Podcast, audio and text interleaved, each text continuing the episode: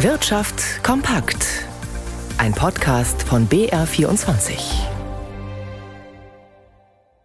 Mit Ralf Schmidberger. Um fern zu sehen, gibt es unterschiedliche Übertragungswege. Kabel, Satellit, Antenne oder Internet. Allerdings, viele Mieter hatten bisher nicht wirklich eine freie Wahl. Sie mussten ohnehin für das Kabel-TV bezahlen über die Nebenkosten. Doch die Verpflichtung dazu entfällt, denn das Telekommunikationsgesetz wurde geändert. Jonathan Schulenburg mit den Einzelheiten. Millionen Mieter müssen spätestens in einem halben Jahr handeln, sonst bleibt der Fernseher schwarz. Am 1. Juli läuft eine gesetzliche Frist aus. Ab dann dürfen Vermieter die Kabelgebühren nicht mehr auf die Nebenkosten umlegen. Denn bisher gilt für ca. 12 Millionen Mieter, sie zahlen fürs Kabelfernsehen, ob sie wollen oder nicht. Zwischen 8 und 14 Euro im Monat waren das bisher.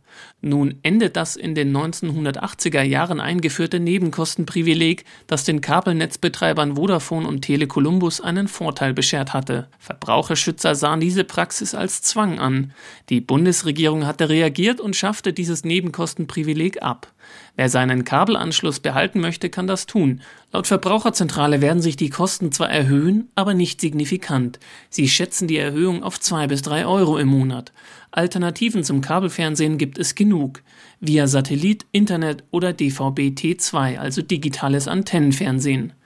Anbieter wie Magenta TV von der Deutschen Telekom sowie Waipu und Zatu sehen sich nun im Aufwind. Die Platzhirsche unter den Kabelbetreibern müssen sich auf Kundenverluste einstellen, denn einige Mieter wollen nicht für etwas bezahlen, das sie gar nicht nutzen. Den Kabelanbietern drohen Einbußen. Die große Mehrheit der deutschen Unternehmen hat den Beschäftigten bereits eine steuer- und abgabenfreie Inflationsprämie bezahlt.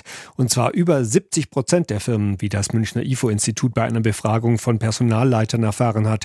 Ein Teil der Betriebe will den Inflationsausgleich noch bezahlen.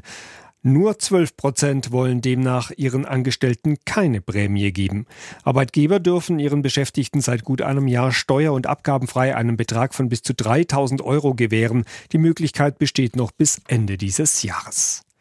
Der chinesische Automobilkonzern GIC hat das erste Fahrzeug mit einer lithiumfreien Natrium-Ionen-Batterie auf den Markt gebracht. Es handelt sich um einen Kleinwagen mit einer Reichweite von 250 Kilometern. Der VW-Konzern kann als Partner von GIC davon vielleicht später einmal profitieren. Felix Linke berichtet. Den globalen Wettlauf um das erste E-Auto, das ohne das teure und umweltschädliche Lithium auskommt, hat der chinesische Hersteller JAC gewonnen. Zum Jahreswechsel wurde die Serienproduktion mit einem ersten Kleinwagen aufgenommen, der mit einem Natrium-Ionen-Akku betrieben wird.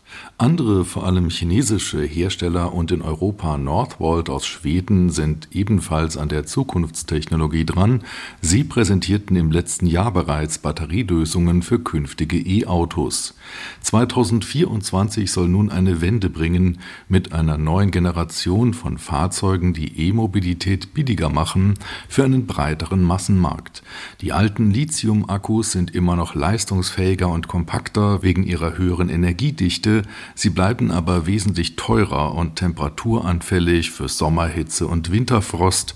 Diese Schwäche sollen die neuen Natrium-Akkus nicht haben, die sich darüber hinaus besonders schnell aufladen lassen. Wer also im E-Auto nicht die ganz große Reichweite braucht, hat demnächst vielleicht eine preiswertere Alternative bei der Batterieauswahl.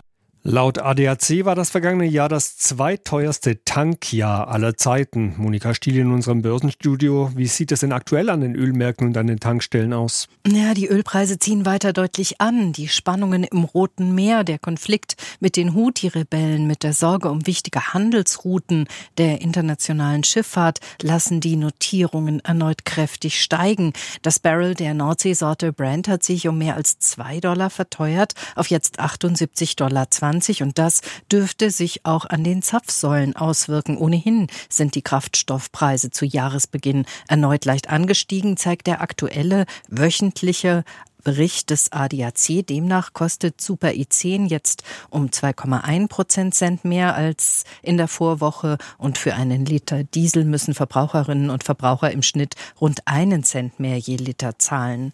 Ein Einstieg bei beiden Kraftstoffen war angesichts der höheren CO2-Abgabe zum Jahreswechsel von zuvor 30 Euro auf nun 45 Euro je Tonne allerdings zu erwarten gewesen.